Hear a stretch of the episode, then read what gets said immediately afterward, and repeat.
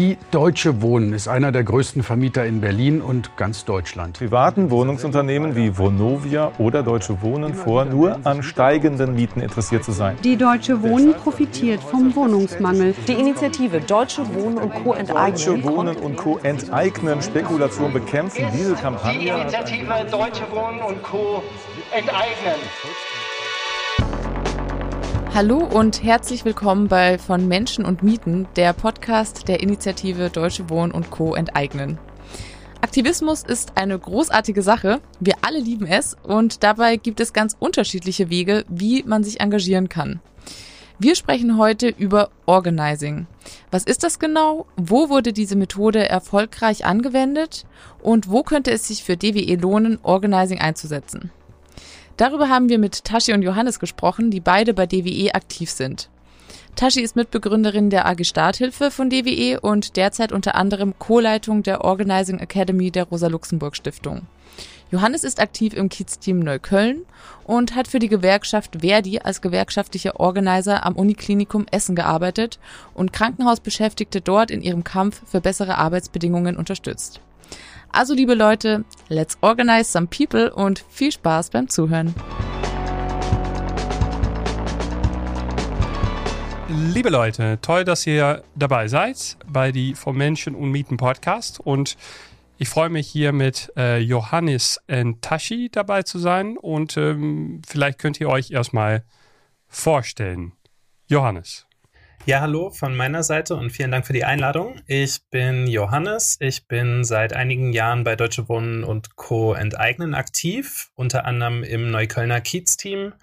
Und ich habe außerdem die letzten Monate als gewerkschaftlicher Organizer gearbeitet am Uniklinikum Essen und dort äh, Krankenhausbeschäftigte dabei unterstützt, einen Tarifvertrag Entlastung durchzusetzen. Außerdem bin ich organisiert in der interventionistischen Linken. Ja, auch von meiner Seite. Vielen Dank für die Einladung. Ich heiße Tashi. Ich bin in der AG Starthilfe von Deutsche Wohnen und Co. enteignen, die ich vor ein paar Jahren mitgegründet habe. Und wir haben sozusagen als Mission, Organizing-Ansätze in die Kampagne Deutsche Wohnen und Co. enteignen reinzutragen. Ja, also ich war jahrelang bei Cotti und Co. aktiv, eine Initiative im sozialen Wohnungsbau in Berlin gegen steigende Mieten und Rassismus und habe auch davor in unterschiedlichen Kontexten Organizing für Recht auf Stadt gemacht und bin derzeit auch Training Coordinator vom European Community Organizing Network, was in verschiedenen europäischen Ländern koordinierend, beratend, unterstützend äh, ganz unterschiedlichen Gruppen zur Seite steht, die Community Organizing machen. Ja, liebe Leute, also wir sind äh, auch äh, zu dritt zusammen in einer Kampagne, die heißt Deutsche Wohnen Co. enteignen. Die ist sehr toll, da sind wir sehr gerne. Das ist eine Form von politischer Aktivismus und äh, gerade hört man sehr viel über Organizing. Wir müssen mehr Organizing machen oder wir haben Organizing gemacht. Äh, mir war dieser Begriff äh, ziemlich unbekannt und ich dachte, vielleicht können wir da heute darüber reden. Und vielleicht ähm, kann ich euch erst fragen, vielleicht frage ich erst dir mal, Johannes, was ist genau diesem Zauberwort Organizing? Was bedeutet das? Ich finde, du hast einen total wichtigen Punkt angesprochen, nämlich gerade wird gefühlt überall über Organizing geredet. Also in der Gewerkschaftsbewegung ist das immer mehr Thema. Bei DWE haben wir viel drüber geredet. In der Klimabewegung kommt das auf. Und ich habe das Gefühl, dass Organizing da so ein bisschen auch so ein Buzzword geworden ist und manchmal so ein Synonym für irgendwie mit den Leuten überhaupt reden. Und deswegen äh, finde ich es auch wichtig, darüber zu reden, was es damit eigentlich genau auf sich hat, weil ich glaube, ähm, dass so viel darüber geredet wird, ist auch ein Ausdruck davon, dass es Linke häufig in den letzten Jahren nicht geschafft haben, mit Leuten jenseits ihrer eigenen Bubble zu reden. Und Organizing, ja, trägt dann so ein bisschen dieses Versprechen in sich, mit neuen Menschen in Kontakt zu kommen. Ich würde sagen, bei Organizing geht es darum, Menschen, die von Klassenherrschaft betroffen sind oder auch von Rassismus, von Patriarchat, von anderen Unterdrückungsformen, dabei zu unterstützen, dass diese Menschen sich zusammenschließen, um selbst ihre eigenen Anliegen und Interessen durchzusetzen. Und ähm, es geht dabei auch um konkrete und gewinnbare Kämpfe. Und ich würde sagen, Organizing ist aber dann transformativ, wenn solche konkreten Kämpfe auch Teil einer Strategie sind, wie man diese Herrschaftsverhältnisse, Klassenherrschaft, Rassismus, Patriarchat grundlegend auch überwinden kann und das gute Leben erkämpfen kann. Tashi? Ich schließe mich Johannes total an und würde gerne ergänzen, dass ich glaube, dass es nicht nur darum geht, mehr zu werden im Organizing, sondern auch anders zu werden. Im Sinne von, dass wir uns selber im Prozess verändern. Und ähm, auch der Begriff der Betroffenheit ist auch einer, also wir sind ja nicht automatisch betroffen von steigenden Mieten, sind wir nicht automatisch betroffen. Manche Leute haben vielleicht nicht das Geld, es zu bezahlen, aber vergleichen es mit München und London und denken, naja, es ist halt so. Und äh, in dem Moment, wo aber ein Bewusstsein dafür her darüber hergestellt wird, ein Gespräch gesucht wird und gesagt so, hey, es muss nicht so sein, wird ja, ein gemeinsamer, wenn auch unterschiedlich Betroffene, aber ein gemeinsam politischer Boden geschaffen, dass wir darauf zusammen handeln, egal wie genau unser Portemonnaie aussieht. Ähm, und äh, gleichzeitig mit ganz klarem Fokus und einem ganz klaren Zentrum bei den Leuten, die am allerwenigsten in dem Portemonnaie haben, weil die entscheiden müssen, ob Politik ausreichend ist oder nicht ausreichend ist. Und ähm, es wird so viel über Organizing geredet in den letzten Jahren, dass ich den Eindruck habe, manchmal ist es überhaupt nicht hilfreich, sich darüber zu unterhalten, was jetzt Organizing ist und was nicht, weil sehr viele Praktiken, die schon seit Jahrzehnten gemacht werden, von den Leuten überhaupt nicht als Organizing wahrgenommen oder geframed werden, die aber genau, ja, letztendlich die Inhalte die ähm, Vorgehensweise, die Beziehungsweisen ähm, praktizieren und andererseits aber Leute alles Mögliche jetzt Organizing nennen, obwohl sie äh, ja eher Sachen machen, die ich als Mobilisierung bezeichnen würde.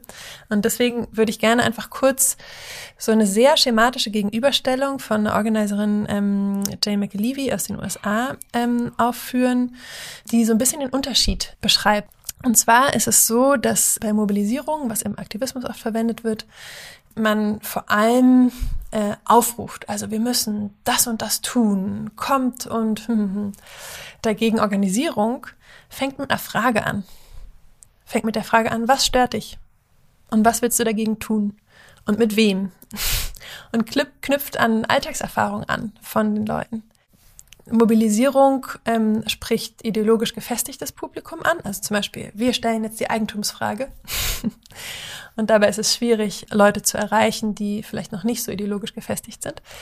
Und Organisierung geht anders vor, oder Organizing, und spricht politisch noch nicht so vorgebildete Menschen an, über deren Alltagserfahrung. Er sagt, hey, die Miete ist zu hoch, geht's dir auch so, dass äh, zu wenig Geld am Monatsende übrig hast? Und äh, es kann sein, dass während dem Gespräch irgendwann auch die Eigentumsfrage ähm, aufkommt. Aber wir fangen da an, wo die Leute stehen und gehen dann gemeinsam an die Ursachen und gemeinsam in die Analyse. Und wir müssen dabei nicht unsere Meinung hinterm Berg halten. Das ist keine Manipulation. Ein weiterer Unterschied ist, dass Mobilisierung ganz oft auf kurzfristige Anlässe, zum Beispiel man organisiert sechs Monate auf eine große Demo und danach kommt es oft dazu, dass Druckabfall ist oder sich Demobündnisse oder andere Bündnisse oder Gruppen auflösen. Im Gegensatz dazu stellt Organizing einen langfristigen Plan mit Zielen und mit Zwischenzielen auf, also zum Beispiel den Rückkauf von bestimmten Wohnbeständen. Und ähm, es ist klar, dass wir über mehrere Jahre sprechen. Und die Aktionen werden genutzt, um neue Leute zu gewinnen und nach den Aktionen dann gestärkt den nächsten Schritt in dem größeren Plan ähm, einzugehen. Und der Plan wird die ganze Zeit geändert, natürlich bei jedem Schritt wieder neu ausgerichtet und auch mit den Leuten weiterentwickelt, die jeweils Teil von dem Prozess sind.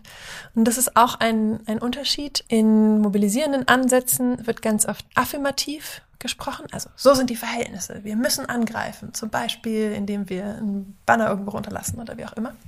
Und ähm, bei Organizing versuchen wir transformativ äh, vorzugehen. So können wir die Verhältnisse ändern. Ähm, wenn wir zusammenarbeiten, bist du dabei.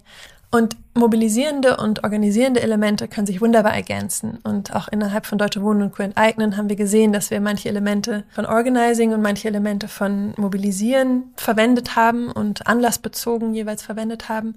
Wir werden ähm, gleich auch über Deutsche Wohnen und Co. enteignen reden, über das wohnungspolitischen ähm, Organizing sozusagen. Aber erst wollte ich mal ganz konkret ein, ein Beispiel hören. Johannes, du warst äh, kürzlich in Nordrhein-Westfalen unterwegs. Vielleicht kannst du mal erzählen, äh, warum, warum bist du da hingegangen? Was hast du da gemacht? Und wie hat Organizing dich äh, bei deiner Reise in, in Nordrhein-Westfalen geholfen?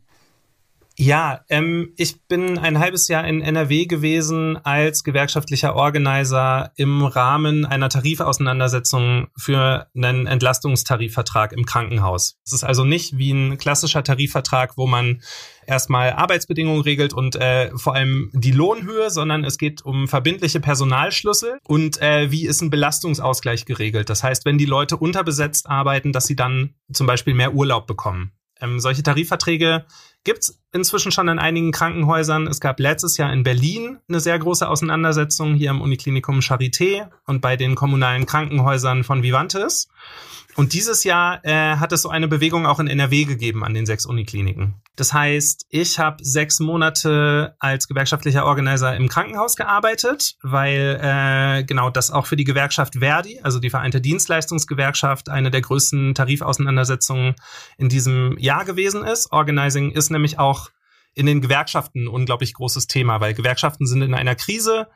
Ähm, sie haben immer weniger Mitglieder, machen immer weniger äh, gute Tarifabschlüsse und müssen sich eigentlich komplett neu erfinden. Und Organizing trägt da so ein bisschen das Versprechen in sich, die Gewerkschaften wiederzubeleben, eine neue kämpferische Basis, bessere Tarifabschlüsse. Und meine Rolle am Uniklinikum Essen war quasi Krankenhausbeschäftigte dabei zu unterstützen, dass die sich zusammenschließen und dass die so viel Stärke aufbauen, dass sie in der Lage sind, ihre Forderungen nämlich verbindliche Regeln für mehr Personal und Entlastung wirklich durchzusetzen. Und ich kann gerne gleich auch nochmal genauer beschreiben, wie das eigentlich funktioniert hat oder also was genau die Organizing-Elemente darin auch waren.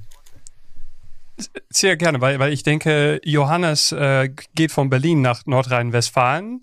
Äh, die kennt die Leute in die Krankenhäuser gar nicht. Äh, und, und wie machst du das denn? Wie kommst du dann an die Leute dran? Naja, wir sind natürlich auch ausgebildet worden als OrganizerInnen, aber ähm, also so ein Alltag von einer Organizerin im Krankenhaus sieht dann tatsächlich so aus, dass sie äh, total viel unterwegs ist, mit den Leuten darüber redet, äh, was ist diese Bewegung für mehr Personal, warum ist jetzt genau der richtige Zeitpunkt und was können und müssen alle Leute dazu beitragen, damit das tatsächlich auch funktionieren kann. Du, du warst da eigentlich für ich weiß nicht mehr wie lang, du sagst Wochen und Monaten, aber am Ende hat es sechs Monate gedauert. Was für Impact hat es auf dir, auf die Leute, die da, äh, da damit beschäftigt sind? Ich glaube, dieses Projekt war genau über ein halbes Jahr angelegt, weil es dann einen viel größeren Impact hat. Ne? Und das hat auch was damit zu tun, dass es bei gewerkschaftlichem Organizing wirklich darum geht, Gewerkschaft neu zu denken. Also Gewerkschaft kennt man ja häufig als relativ verstaubte Organisation und die Beschäftigten werden dann eigentlich einfach nur relativ kurzfristig zum Streik aufgerufen, gehen dann raus, haben dann aber mit den Verhandlungen sehr wenig zu tun, sondern das macht dann wieder die Gewerkschaftsführung. Und also Organizing versucht das Ganze total anders zu machen, nämlich von vornherein die Beschäftigten einzubinden in alle Teile dieser Kampagne. Und ihr war erfolgreich. Genau, ne? Und das hat eben, glaube ich, viel damit zu tun, dass da wirklich Stärke aufgebaut worden ist über einen längeren Zeitraum, weil ähm, was ja passiert ist, Leute schließen sich der Bewegung an, vielleicht auch erst im zweiten oder dritten Gespräch, dann unterschreiben sie eine Petition, dann ähm, gibt es einige, die sagen, okay, ich kann mir auch vorstellen, mit meinem ganzen Team zu reden, damit alle die Petition unterschreiben. Und ähm, es war letztendlich ein erfolgreicher Streik. Also es wurde in der Presse häufig gehandelt als der ja, heftigste und längste Krankenhausstreik, den es in Deutschland je gegeben hat. Das waren zweieinhalb Monate Erzwingungsstreik, elf Wochen. Aber am Ende haben die Beschäftigten sich auch durchgesetzt. Es gibt jetzt einen Tarifvertrag Entlastung.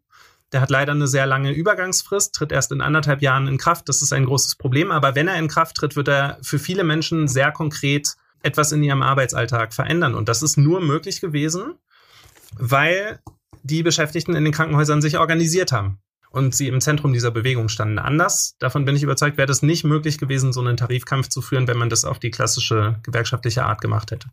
Tashi, da möchte ich sehr gerne ähm, es ein bisschen zurückbringen auf eine wohnungspolitische Ebene.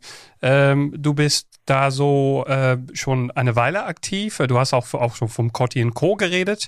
Ähm, kannst du ein bisschen erzählen über wie Organizing in, in deiner Erfahrung ähm, Effekt gehabt auf, hat auf, auf dem wohnungspolitischen Ebene. Ähm, hast du das Gefühl, dass zum Beispiel Cotti Co. nicht möglich gewesen wäre ohne Organizing?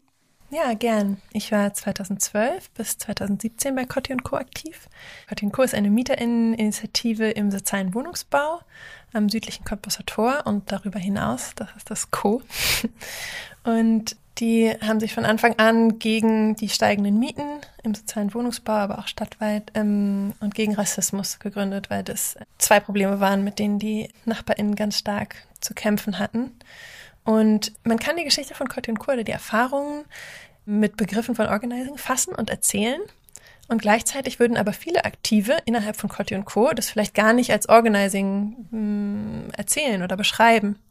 Aber ich bemühe mich einfach mal ein paar Elemente, die mit Organizing zu fassen sind, anzuführen. Und zwar hat sich Cotti Co. am Cottbusser Tor 2011 ähm, im sozialen Wohnungsbau am südlichen Cottbusser Tor gegründet, nachdem es zwei unterschiedliche Mieterhöhungen gab und die MieterInnen haben sich ganz klassisch einfach im Hausflur ähm, beim Unterzeichnen von einem Aufruf äh, an den Vermieter, doch bitte die Mieterhöhung zurückzunehmen, kennengelernt und dann angefangen, sich regelmäßig zu treffen. Und haben sehr schnell gemerkt, dass das, was sich als Mieterhöhung präsentiert, die Spitze des Eisberges von einem viel größeren Problem ist, nämlich dem System sozialer Wohnungsbau was in Westberlin ein, letztendlich ein Wirtschaftsförderungsmodell war, was die Profite von den Vermietern staatlich garantiert hat und jeden Monat für jeden Quadratmeter für jede Mieterin staatliche Subventionen versprochen hat, was gleichzeitig aber beim Auslaufen dieser Förderung zu einer fast un unbegrenzten Mietsteigerung für die SozialmieterInnen geführt hat. Und ähm, die MieterInnen haben dann angefangen, sich darüber zu unterhalten und haben auch von Anfang an gemerkt, so ja, die hohen Mieten sind ein Problem und ganz notgedrungen damit äh, verbunden ist auch der Rassismus, den ganz viele von den NachbarInnen erfahren. Und deswegen haben sie von Anfang an gesagt, es kann nicht nur um ein Thema gehen, sondern die beiden Themen sind verbunden und deswegen geht es uns um beide Aspekte. Und ähm, daraus sind, ist dann sozusagen, also es lässt sich als Organizing sozusagen als Eskalationsstufenplan beschreiben. Es war nicht unbedingt so geplant, aber äh, man spricht zuerst mit den VermieterInnen und sagt, könnten Sie das zurücknehmen? Die sagen nein. Dann spricht man mit den Verbänden, die sagen, nee, beim sozialen Wohnungsbau kann man leider gar nichts mehr machen. Dann fängt man an, mit den PolitikerInnen zu sprechen, die sagen, nee, also sozialer Wohnungsbau, das ist ein Auslaufmodell, da kann man nichts mehr machen. Sozusagen schöpft alle Wege aus bis dann irgendwann klar ist, es gibt nur noch radikalere Mittel und dann ähm, haben wir den Platz vorm Cottbusser Tor besetzt und ein Haus gebaut auf äh, öffentlichen Boden, das Gitchekondu. Und wir hatten ähm, irgendwann im Gitchekondu eine Mietrechtsberatung und eine Sozialberatung, die beide ähm, ehrenamtlich ähm, und kostenfrei waren, was sozusagen so unser Ohr am, am Alltag der MieterInnen war und gleichzeitig auch uns Aufschluss gegeben hat über die Bewirtschaftungsstrategien der VermieterInnen äh, und der Jobcenter. Und das ist total zentral, weil wir dadurch in einerseits einer ganz konkreten, immer wieder kollektivierenden Beratung ähm, ganz enge Kontakte aufbauen konnten, aber auch daraus dann kollektive Kampagnen entwickeln konnten. Also weißt, zum Beispiel zu Betriebskosten. Und dadurch entstehen auch Strukturen in den Häusern und in den Nachbarschaften. Also dann haben wir Ansprechpersonen pro Haus und ähm, Treffen pro Wirtschaftseinheit und Nachbarschaftstreffen von allen, die sich an der Kampagne beteiligt haben. Und dadurch lernen sich die Leute kennen, übernehmen Verantwortung etc. Und das war von Anfang an verknüpft mit einer Transformationsstrategie, was wir eigentlich wirklich für den sozialen Wohnungsbau wollten. Also wir haben von Anfang an gefördert, dass es, gefordert, dass es eine ähm, Kostenübernahme der ähm, realen Mieten im sozialen Wohnungsbau durch die Jobcenter gibt, dass es einen Mietstopp bei 4 Euro netto kalt gibt. Das kann man sich heute gar nicht mehr vorstellen. Dann, äh, dass es eine Konferenz gibt, äh, über die nächsten Schritte zu be beraten und dass es eine Rekommunalisierung im sozialen Wohnungsbau gibt. So, Spoiler, wir haben alles erreicht. Alle von diesen Punkten. es hat bloß zehn Jahre gedauert. Und da sieht man halt auch, ähm, dass sozusagen, um auf diesen verschiedenen Ebenen agieren zu können, also es ist einmal nachbarschaftlich von Haustür zu Haustür über Platzbesetzung bis hin zu dem Level Senat. Also wir haben relativ schnell sozusagen den ambivalenten Platz am Tisch der Verhandlungen gekriegt, das meistens eine Farce war und war ein Teil von der sogenannten Expertinnenkommission zur Zukunft des sozialen Wohnungsbaus, was vorab gesprochen war von Seiten des Senats mit, mit, den, mit den VermieterInnen, aber was für uns zum Beispiel eine super wichtige Informationsquelle war, weil wir daraus, aus den Informationen, die wir da gewonnen haben, unsere eigene Kampagne gestrickt haben, nämlich den Mietenvolksentscheid. Und das ist sozusagen ein Beispiel, wie sich Organizing auch oft sozusagen einen Schritt rein in die Gremien und in die formalen Strukturen und dann wieder einen Schritt raus in einen äh, Machtaufbau und äh, Selbstorganisierung außerhalb der Gremien oder Strukturen bewegen muss. Ne? Also sozusagen, wir gehen rein ins Gremium, merken, da lässt sich überhaupt nichts verschieben, nehmen die Informationen als Grundlage für den Aufbau einer Bewegung, beziehungsweise in dem Fall ein Gesetzesvolksentscheid. Und ich glaube, dass solche Dinge können auch für DWE total ähm, interessant sein.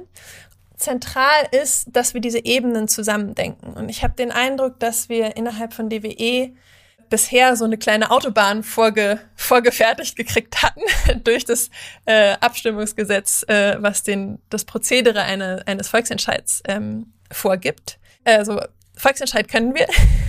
Und jetzt geht es darum zu beweisen, okay, können wir Stadtpolitik auf all diesen Ebenen. Weil letztendlich, um Druck aufzubauen, brauchen wir, denke ich, all diese Ebenen zusammen, so dass wir das Votum der über eine Million BerlinerInnen auch äh, umsetzen können. Ja, lass uns gerne darüber reden. Deutsche Wohnen Co. enteignen. Wir haben einen Volksentscheid gewonnen. Das ist mittlerweile ein Jahr her.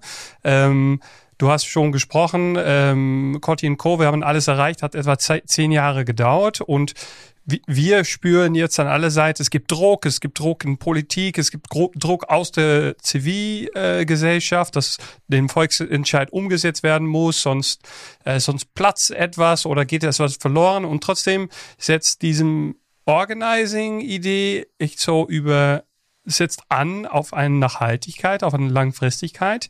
Also vielleicht kannst du kurz darüber reden, du bist in der Starthilfe AG, in der Starthilfe Arbeitsgruppe, ähm, was die gerade machen und, und wie das so drin passt in diesem Moment, wo wir allen spüren, es muss jetzt was passieren. Ja, also Organizing braucht Zeit und Organizing braucht Gelassenheit und Beziehungsarbeit und langen Atem und am besten auch Ressourcen, weil sonst die OrganizerInnen sofort ausbrennen. und ähm, wir sind gerade dabei, irgendwie all diese Dinge ähm, aufzubauen. Hoffentlich gibt's bald äh, bezahlte Stellen auch für OrganizerInnen, was auf der Ressourcen- und Zeit- und nicht Ausbrennseite vielleicht hilfreich ist.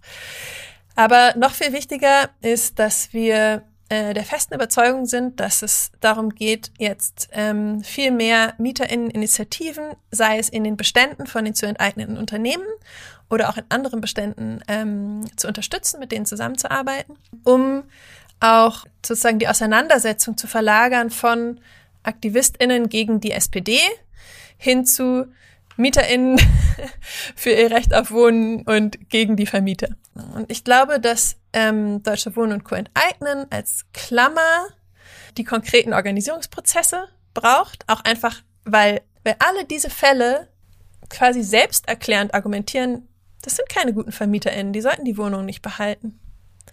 Und auf der anderen Seite können die konkreten anlassbezogenen MieterInnis total von der großen Klammer DWE enteignen profitieren, äh, um nach dem gewonnenen konkreten Kampf eine langfristige Perspektive in die Organisierung mit den MitstreiterInnen vor Ort etc. und auch eine andere Verknüpfung mit anderen MieterInnen, ähm, MieterInnen-Initiativen aufzubauen. Auch vielleicht an, an dir, Johannes. Ähm, Tashi hat es schon gesagt, Organizing. Es braucht Zeit, Gelassenheit, Ressourcen, Kapazitäten. Ähm, wie ich auch schon gesagt habe, wir spüren irgendwie Druck in der Kampagne. Es passiert ganz viel. Ich rede ganz oft äh, auch in unseren Strukturen über dem Tagesgeschäft, die eigentlich alles äh, aufschluckt äh, ständig. Ähm, wie, wie siehst du das? Wie, wie passt Organizing zur DWE? Äh, passt das eigentlich? Wie, wie soll das funktionieren? Ich glaube auch, dass Organizing total gut zu DWE passt und dass man auch dieses äh, Ding von Basisarbeit oder Großkampagne gar nicht so sehr gegeneinander denken sollte, sondern eher schauen, wie sich das ergänzt. Und ich finde, dass das auch eigentlich eher eine Rückbesinnung auf die Wurzeln ist, wenn wir über äh, Organizing und DWE beziehungsweise Mietenpolitische Bewegung reden. Es hat schon, bevor Deutsche Wohnen enteignen so richtig losgegangen ist, äh, eine Vernetzung gegeben von Initiativen quer durch Berlin, die sich äh, gegen die Deutsche Wohnen gewehrt haben. Und ähm, ja, eine These ist immer so ein bisschen, wenn es diese ganzen mietenpolitischen Kämpfe in den Jahren davor nicht gegeben hätte, ähm, dann hätte auch Deutsche Wohnen enteignen als Kampagne so gar nicht funktioniert. Und das ist, sind gar nicht alles mietenpolitische Kämpfe, die äh, jetzt in Organizing-Begriffen zu fassen sind oder sich auch selber so verorten, aber also es hat eben schon auch viel damit zu tun. Und die AG Starthilfe hat ja über Jahre auch eine gute Arbeit darin geleistet, Mieterinnen Innis zu unterstützen. Es gibt diese wundervolle Zusammentun-Broschüre, äh, wie gründe ich äh, eine Mieterinitiative. Das heißt, da ist schon total viel passiert vor dem Volksentscheid. Und das finde ich immer wichtig, sich nochmal in Erinnerung zu rufen. Zusätzlich würde ich sagen, dass wir auch während des Volksentscheids und der Kampagne dafür immer wieder mit Organizing-Methoden gearbeitet haben, aber eher punktuell. Und wir haben eigentlich, würde ich sagen, zum Beispiel im Neuköllner Kiez-Team, in dem ich das viel mitbekommen habe, eigentlich eher Organizing-Methoden verwendet, um äh, damit für den Volksentscheid zu mobilisieren. Äh, wir sind immer wieder an die Haustüren gegangen, wirklich von den Mieterinnen und Mietern, von den Enteignungskandidaten, die das tagtäglich erleben, was äh, ja die Deutsche Wohnen für ein Schweinekonzern ist oder was Vonovia für ein Schweinekonzern ist.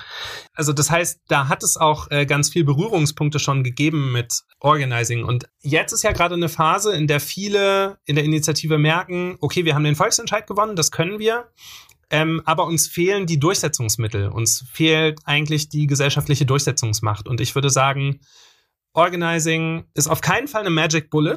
Das ist anstrengend, das ist langfristig, das funktioniert häufig auch nicht, dass sich daraus nachhaltige Strukturen entwickeln. Aber Organizing ist ein total wichtiger Ansatz, um eine ja, soziale Basismacht aufzubauen und wirklich auch eine Durchsetzungsmacht, wenn man wirklich die Vergesellschaftung der Wohnungskonzerne erreichen will. Und das ist ja unser erklärtes Ziel.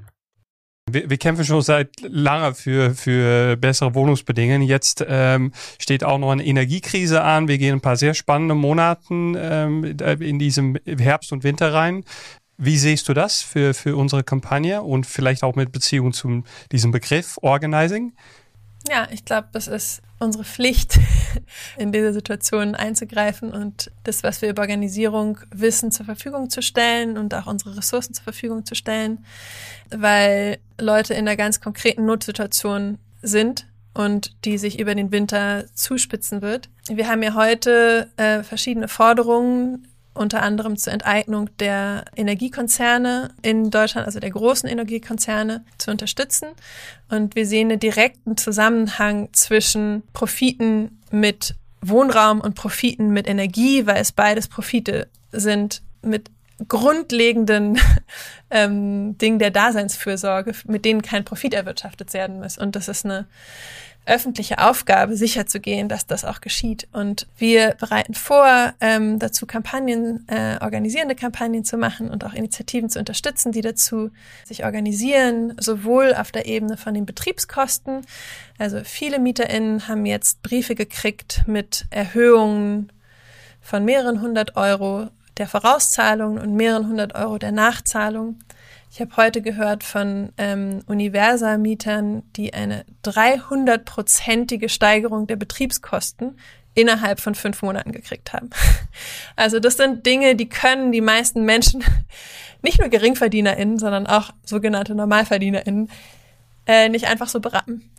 Und gleichzeitig ist es schwierig, nur auf der Schiene der Betriebskosten äh, zu argumentieren, weil die Betriebskosten Teil der Miete sind und dadurch ganz schnell äh, bei Rückständen und einem nachteiligen juristischen Urteil vielleicht zu äh, auch Kündigungsgründen beitragen können oder so interpretiert werden können von Gerichten. Deswegen ähm, ist für uns ganz wichtig, auch über direkt die Stromkosten äh, zu organisieren und mit unseren Forderungen, aber auch von der Organisierungsform her ähm, vielleicht orientiert an Don't Pay in UK organisierend beizutragen.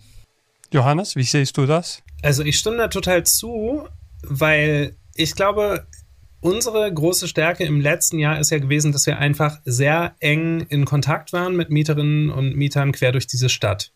Weil wir auch dazu gezwungen waren. Das war die einzige Möglichkeit, wie wir überhaupt diesen Volksentscheid gewinnen konnten. Nämlich indem wir versuchen, mit allen zu reden, indem wir versuchen, eine gesellschaftliche Mehrheit zu schaffen, indem wir nicht nur in Nordneukölln und Kreuzberg, um es jetzt mal ganz klischeehaft zu sagen, äh, mit den Leuten reden, sondern auch in die Gropiusstadt fahren, in Marzahn-Hellersdorf unterwegs sind, etc. Und äh, genau, wir steuern gerade auf eine Situation zu, in der sich hunderttausende Menschen in dieser Stadt möglicherweise ihre Energiekosten nicht mehr leisten können und äh, ihre Wohnung in Frage steht. Und ich glaube, das ist eine Situation, wo wir wieder viel stärker in Kontakt kommen müssen als jetzt in den letzten Monaten mit Mieterinnen und Mietern, weil das ein Problem ist, was sich viel besser lösen lässt, wenn die Leute sich zusammenschließen. Und ähm, genau, ich glaube, es ist wichtig, einfach nochmal eine Lanze zu brechen für Organizing, weil es auch innerhalb von Deutsche Wohnen enteignen ja immer wieder eine Reihe von Bedenken dagegen gibt. Und das sind ganz unterschiedliche. Da wird dann gesagt, dass es irgendwie ja eher eine Form von sozialer Arbeit ist und gar kein richtiger Aktivismus oder dass das Ziel viel zu unklar ist, dass das gar nicht einzahlt auf unser Ziel zu vergesellschaften, sondern viel zu viel klein-klein ist. Und ich glaube, häufig steckt da aber auch einfach eine Angst davor, mit den Leuten zu reden dahinter. Und also die kann im Übrigen auch total berechtigt sein. Und also zum Beispiel, wenn Leute sagen, sie haben Angst vor einer rassistischen äh, Reaktion an äh, der Haustür und äh, also selber migrantisch gelesen sind, dann finde ich, hat das auch eine totale Berechtigung. Also es ist jetzt gar nicht, um zu sagen, dass es nicht gute Gründe geben kann, warum Leute auch Hemmungen haben, Gespräche an der Haustür zu führen. Aber äh, genau, trotzdem ist es, glaube ich, total wichtig zu sehen. Häufig hat es auch mit der eigenen Scham oder der eigenen Angst zu tun, aus der eigenen äh, Komfortzonen rauszugehen. Und ich glaube, dass das äh, total wichtig ist, das aber zu versuchen und sich als Deutsche Wohnen enteignen, damit auseinanderzusetzen, wie können wir organisierende Kampagnen machen, damit nicht die Mieterinnen und Mieter die Zeche zahlen äh, für diese krasse Energiekrise, die da auf uns zurollt. Vielen, vielen Dank, Tachi und Johannes, für dieses interessante Gespräch. Das klang auf jeden Fall so, als hätten wir sehr spannende Monate vor uns, wo auch Organizing eine wichtige Rolle spielen wird.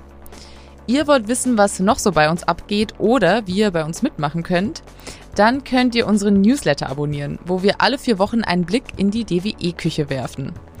Aber ihr findet uns auch auf der Straße, so zum Beispiel diesen Samstag am 15. Oktober in Schöneberg für die Fahrraddemo Pedale gegen Profite. Kommt einfach um 13 Uhr zur 12 Apostelkirche. Und tragt euch auf jeden Fall schon mal den 12. November in eurem Kalender ein. Da gibt es eine richtig große Demo des neu gegründeten Umverteilen Jetzt Bündnisses. Das wird wichtig, also merken. In der nächsten Folge machen wir einen Ausflug ins Aquarium am Cottbusser Tor und dort reden wir über das gerade veröffentlichte DWE-Buch mit dem Titel Wie Vergesellschaftung gelingt. Ich bin übrigens Sabrina und ich freue mich drauf, euch auch bei der nächsten Folge wieder zu begleiten. Wir bedanken uns auf jeden Fall bei euch fürs Zuhören und sagen bis bald.